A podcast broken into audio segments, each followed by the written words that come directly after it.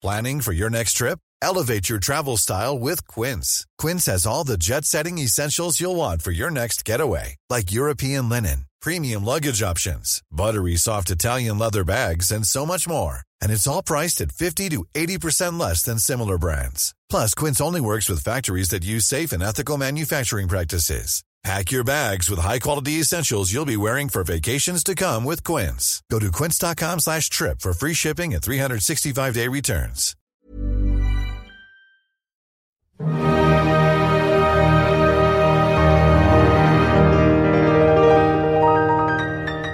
La cobertura periodística tiene de suyo serias complicaciones. Estas se van facilitando, complicando con el desarrollo tecnológico y el entorno social y político en que se desarrollan. Por eso, este espacio pone hoy especial atención al año que viene en Estados Unidos. En este 2020 se llevará a cabo el impeachment contra el presidente Trump. Además habrá elecciones presidenciales, esto sin contar el foco rojo que significa Irán en particular y la migración y Rusia en lo general. Y mientras escribíamos estas líneas, dos frentes más se abrieron. La llegada del coronavirus al país, que tienen alerta las autoridades sanitarias, y la presión por tomar medidas más decididas en la agenda verde desde el Foro Económico de Davos. El reto entonces se vuelve doblemente complicado cuando además ser precisos y confiables en las coberturas periodísticas es un imperativo. ¿Cómo enfrentarán este reto los medios latinos en Estados Unidos? deben de entrada garantizar los principios básicos de ética e inclusión, porque sin ellos el periodismo está en riesgo. Periodismo en riesgo, una aproximación a las amenazas que nublan el quehacer informativo, presentado por la Sociedad Interamericana de Prensa, una producción de Organización Editorial Mexicana. Iran will never be allowed to have a nuclear weapon. If there is going to be peace and legislation, there cannot be war and investigation. Tolerance for illegal immigration is not compassionate, it is actually very cruel. But to embrace the possibilities of tomorrow, we must reject the perennial prophets of doom and their predictions of the apocalypse. They are the heirs of yesterday's foolish fortune tellers. Este es un podcast de la Sociedad Interamericana de Prensa producido por Organización Editorial Mexicana desde los estudios de ABC Radio en la Ciudad de México. Hoy es miércoles 22 de enero, yo soy Marta Ramos y a partir de hoy me acompaña Alejandro Jiménez, periodista de larga trayectoria, gran conversador y agudo crítico. Alejandro, mucho gusto tenerte en este espacio. ¿Qué tal Marta? ¿Cómo estás? Seguiremos platicando del periodismo en riesgo, lo veníamos haciendo en el tema mexicano y lo vamos a ver en el tema global, Estados Unidos, Trump, los demócratas, todo esto nos abre un panorama de riesgo en la cobertura electoral para este año. Y para comentar de ese tema tenemos con nosotros a Cynthia Hudson, vicepresidenta senior y gerente general de CNN en español. Los años electorales son complicados en las redacciones en todos los países, pero particularmente en Estados Unidos y particularmente en Estados Unidos este año. Tienen el impeachment, la tensa relación con China, Irán, Rusia lo complica pues aún todavía más. Y ante este panorama, ¿qué se necesita? ¿Cuáles son los enfoques diferentes con los que hay que enfrentar este proceso? ¿Cuáles son las historias diferentes y distintas que tendrán que dominar en la narrativa de este año?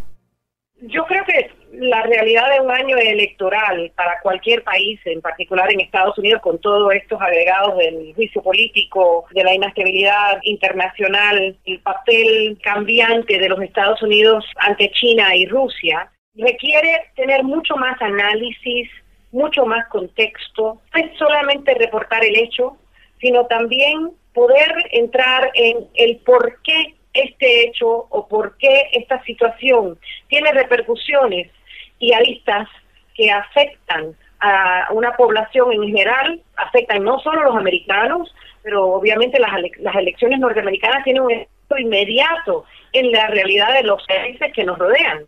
Es tan serio el tema que no se puede simplificar un tema electoral.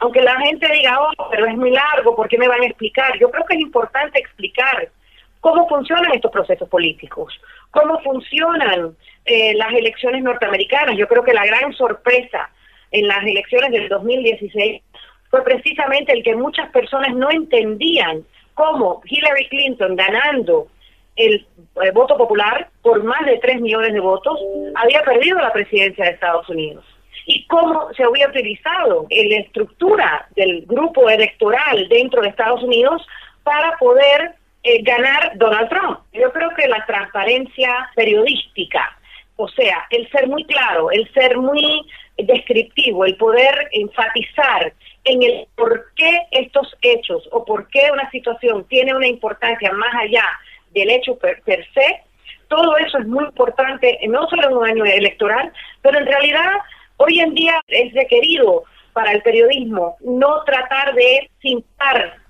demasiado las informaciones. Cintia, ¿cuál es el ánimo de los reporteros frente a estas elecciones en Estados Unidos?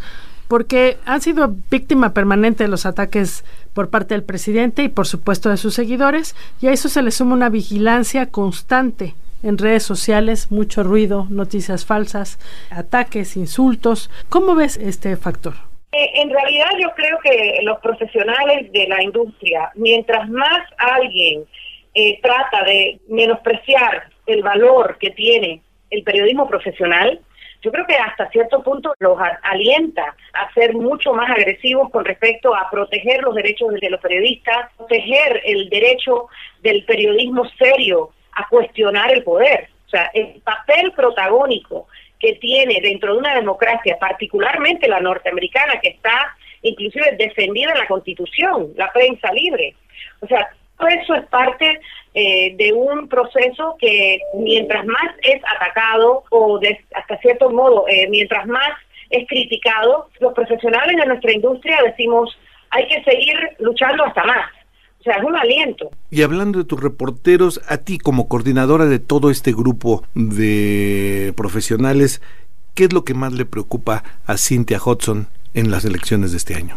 manejando un grupo de periodistas eh, que tienen eh, cada uno unas responsabilidades tremendas y que están en muchos casos en países inestables eh, políticamente, donde hay prejuicios sobre el, rol del periodismo, donde se cuestiona inclusive el, derecho de la prensa libre. La primera preocupación siempre es la seguridad de nuestros periodistas y el que ellos tengan los recursos necesarios para poder eh, reportar de una forma segura donde estén. Eso te diría que es el, primer eh, papel que yo miro en las mañanas, es dónde está la gente, quién necesita ayuda. Nosotros tenemos un proceso muy serio de seguridad dentro de CNN. El segundo punto, te diría, eh, en qué le preocupa a Cintia cuando hay unas elecciones norteamericanas. Pues yo creo que en el caso de Estados Unidos, me preocupa que seamos justos con nuestra noticia, que siempre es el papel de, CNN, tratar de balancear, eh, tratar de demostrar todas las opiniones, eh, mostrar las diferentes aristas políticas y explicar, más que todo, permitir que el público entienda para poder tomar su propia determinación, porque a la larga la elección la determina el pueblo. El pueblo tiene que estar informado para tomar decisiones informadas e inteligentes y pensadas dentro del marco de, lo que es el fundamento de una democracia.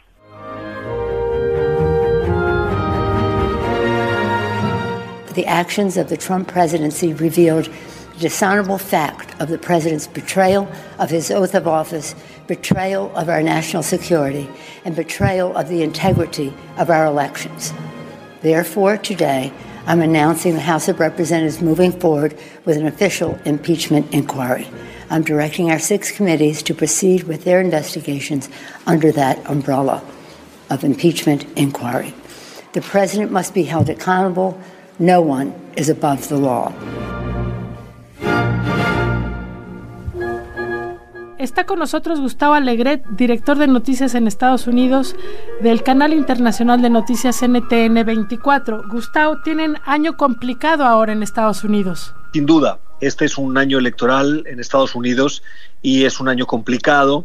Eh, al que se le suma un juicio político que contribuye a uno de los elementos que complica más el trabajo periodístico en un país como Estados Unidos y es el del acceso a, la información y sobre todo la cobertura del trabajo que hace la administración y particularmente el presidente. Yo me atrevería a decir que desde que eh, el presidente Trump ganó las elecciones en el 2016, la situación de los periodistas en Estados Unidos ha sido cada vez más complicada, más tensa en su relación con el gobierno, en un país en el que no necesariamente tendría que serlo, pero que se ha demostrado que no tiene nada que ver con la tradición democrática del país, sino con el estilo del mandatario.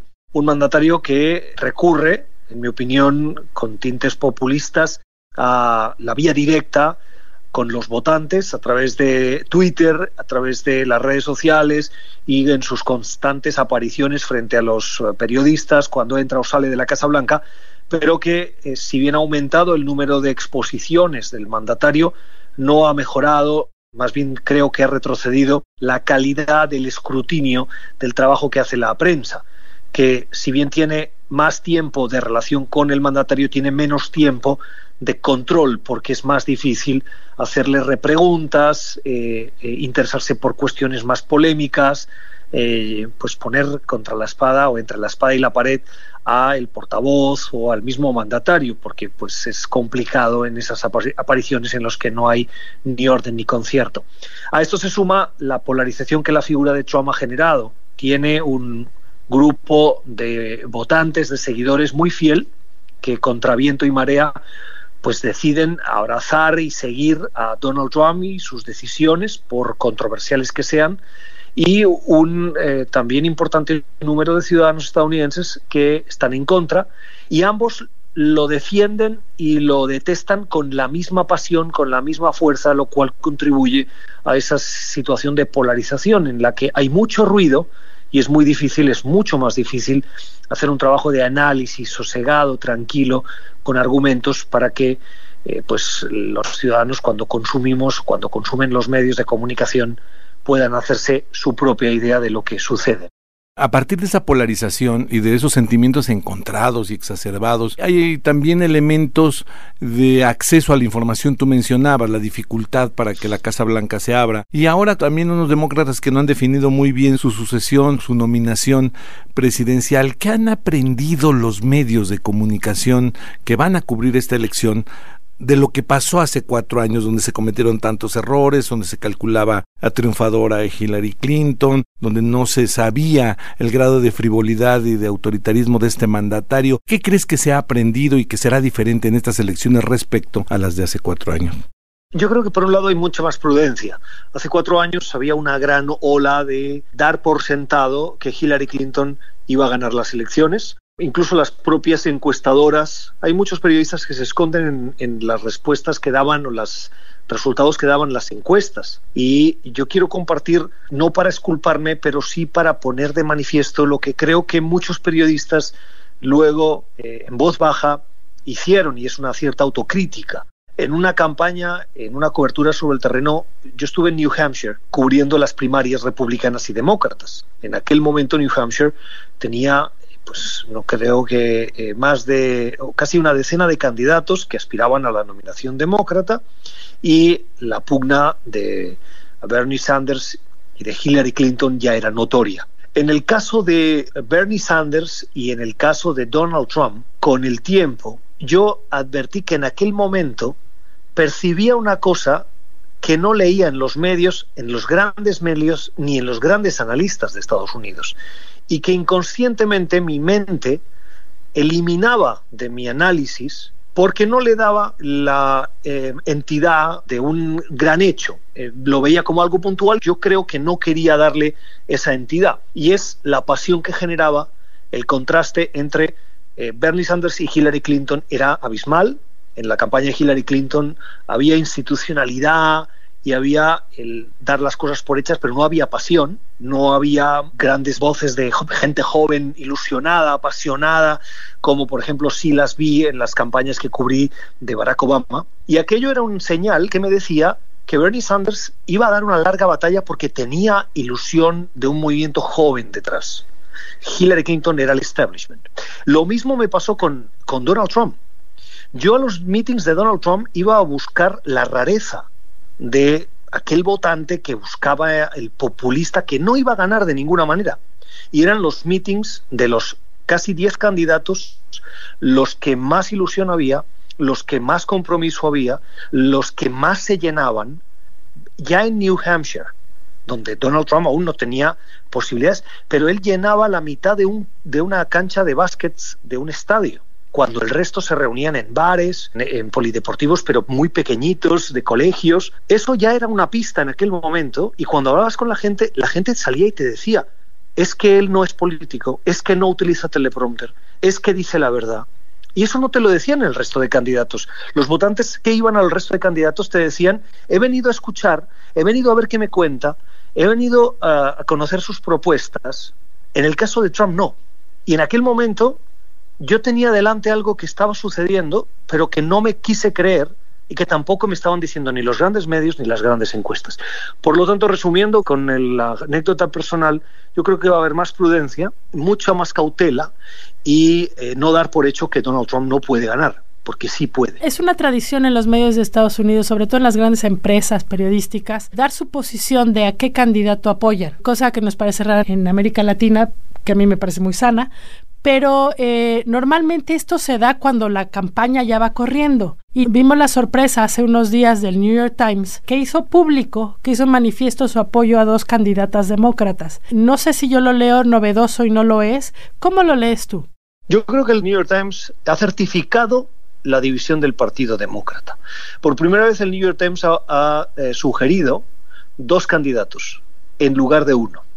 Y lo ha hecho con el argumento de que estos dos candidatos representan las dos almas del Partido Demócrata.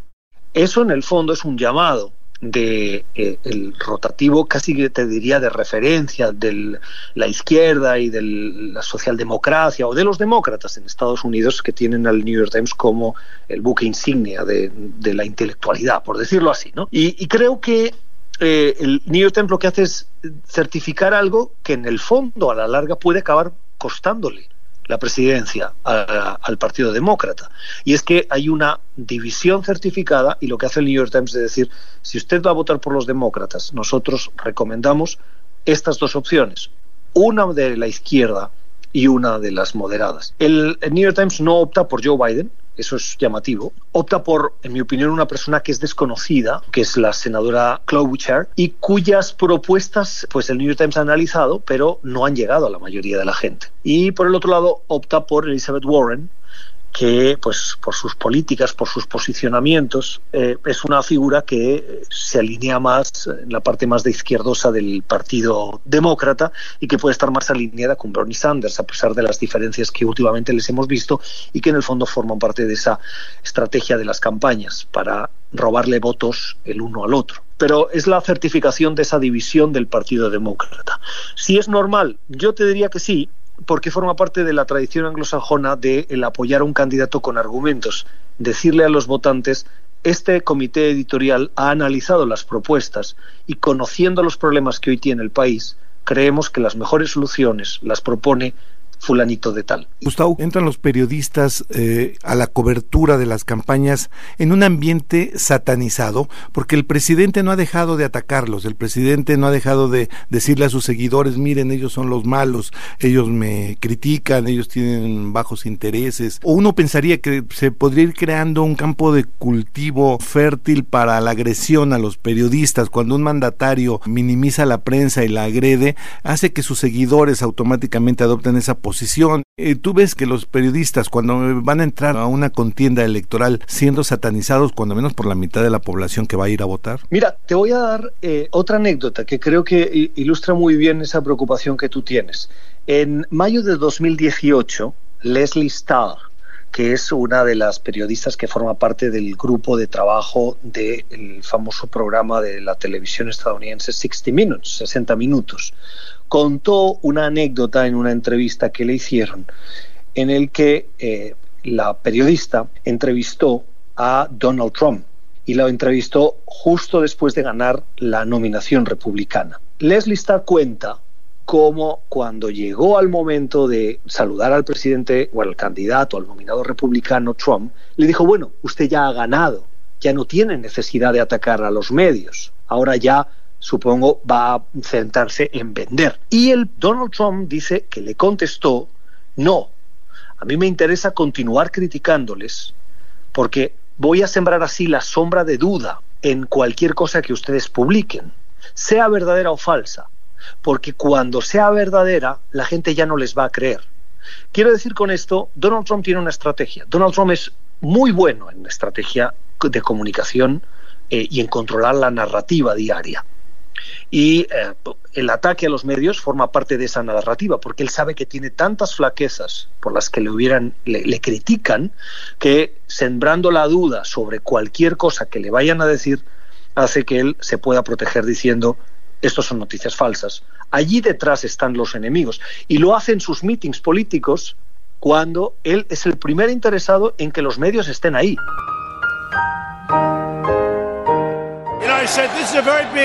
Arena for a Tuesday night. I said, you know, if we have about uh, three or four empty seats, the fake news will say headlines. He didn't fill up the arena, you know.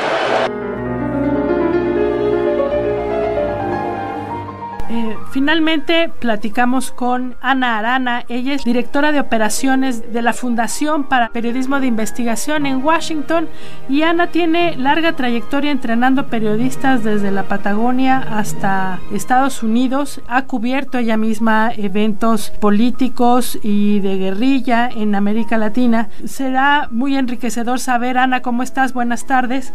Saber eh, cómo ves tú el reto de este año, que tiene muchas particularidades en Estados Unidos. Hablábamos no solo las elecciones, el propio juicio de impeachment, sino los factores que hemos vivido desde que Trump fue electo la intervención de países extranjeros, el ruido en las redes sociales y una relación totalmente distinta con América Latina de la que teníamos en administraciones pasadas con los presidentes de Estados Unidos.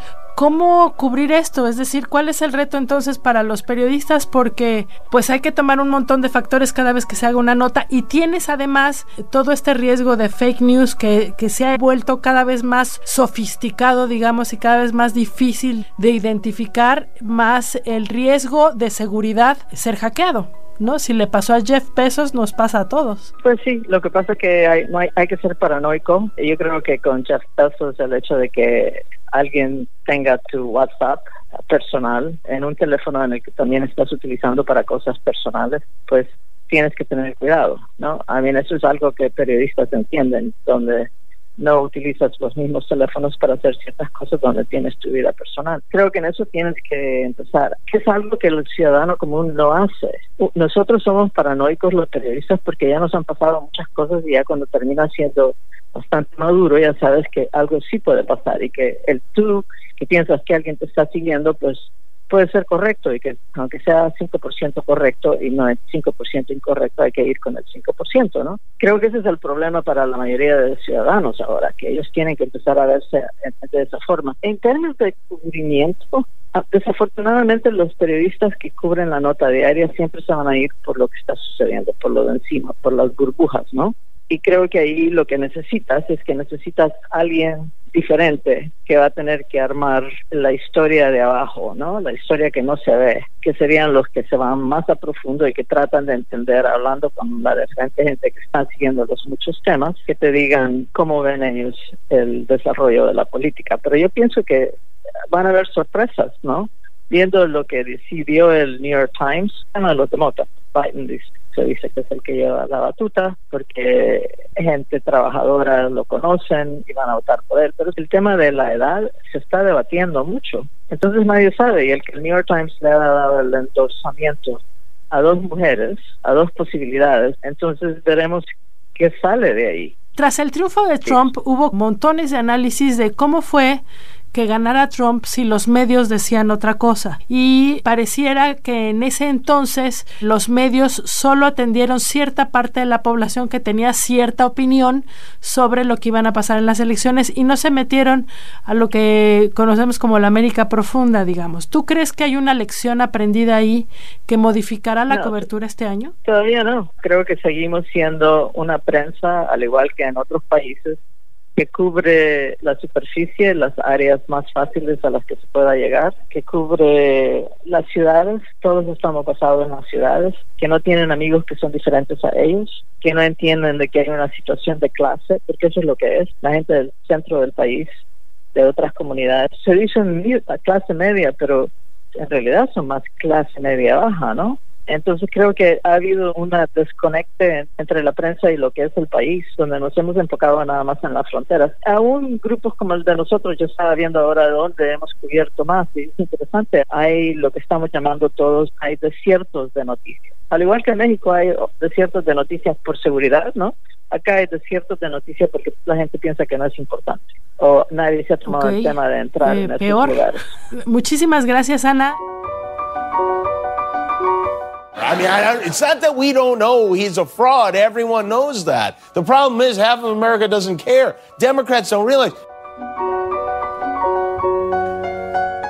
Mucho por venir en la cobertura editorial que tendrá eh, todos los medios en Estados Unidos. Valdrá la pena ir tomando nota de lo que suceda. Hay muchos factores adicionales, Alejandro. No sé qué opines, pero evidentemente la seguridad será uno de ellos. La objetividad, las noticias falsas que puedan correr manipuladas desde campañas o no, pues será un tema que los periodistas tendrán que ir tomando en cuenta en su día a día. Donde se tendrá que fortalecer la prensa real y no solamente las redes sociales o el ruido, no por minimizar porque ahí va a estar el debate público, pero donde la gente se tendrá que informar será sobre los medios establecidos que realmente le, respalden, le garanticen información real en este río revuelto que es la intervención de Rusia en los hackeos, en Facebook, en, en la alteración de opiniones públicas de manera muy sutil, pero muy constante, que ya es una realidad en este tipo de elecciones. Lo cierto es que de la elección pasada, hace tres años a la fecha, no solo es un ambiente más turbio y más elementos a cuidar, sino que hemos visto que tendremos que ser mucho más observantes de la gente y de los votantes, como nos lo platicaba Gusto, eh, tendremos que ser mucho más cuidadosos de las fuentes de información a las que consultamos, lo decía también Ana Arana, y tendremos que ser mucho más objetivos y más incluyentes, como pretende también CNN. Hasta aquí este podcast, yo soy Marta Ramos, de nuevo agradecemos muchísimo que estén con nosotros. Este es un podcast de la Sociedad Interamericana de Prensa, producido por Organización Editorial Mexicana desde los estudios de ABC Radio en la Ciudad de México. Hasta la próxima.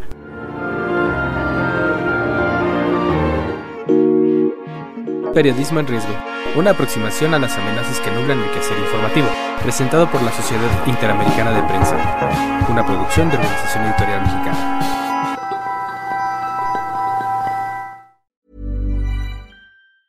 If you thought the only way to get a more defined jawline with natural looking results was through surgery, think again. Juvederm Volux XC is a non surgical injectable gel filler that improves moderate to severe loss of jawline definition and can help you achieve natural looking results with little downtime. Even better, this improved definition lasts up to one year with optimal treatment. No maintenance required. Improve jawline definition for a smooth, sculpted look with Juvederm Volux XC. For important safety information and to find a licensed specialist, visit juvederm.com. That's J U V E D E R M.com. Not for people with severe allergic reactions, allergies to lidocaine, or the proteins used in Juvederm. Common side effects include injection site redness, swelling, pain, tenderness, firmness, lumps, bumps, bruising, discoloration, or itching. There's a risk of unintentional injection into a blood vessel, which can cause vision abnormalities, blindness, stroke, temporary scabs, or scarring. Talk to a licensed specialist specialist to find out if it's right for you.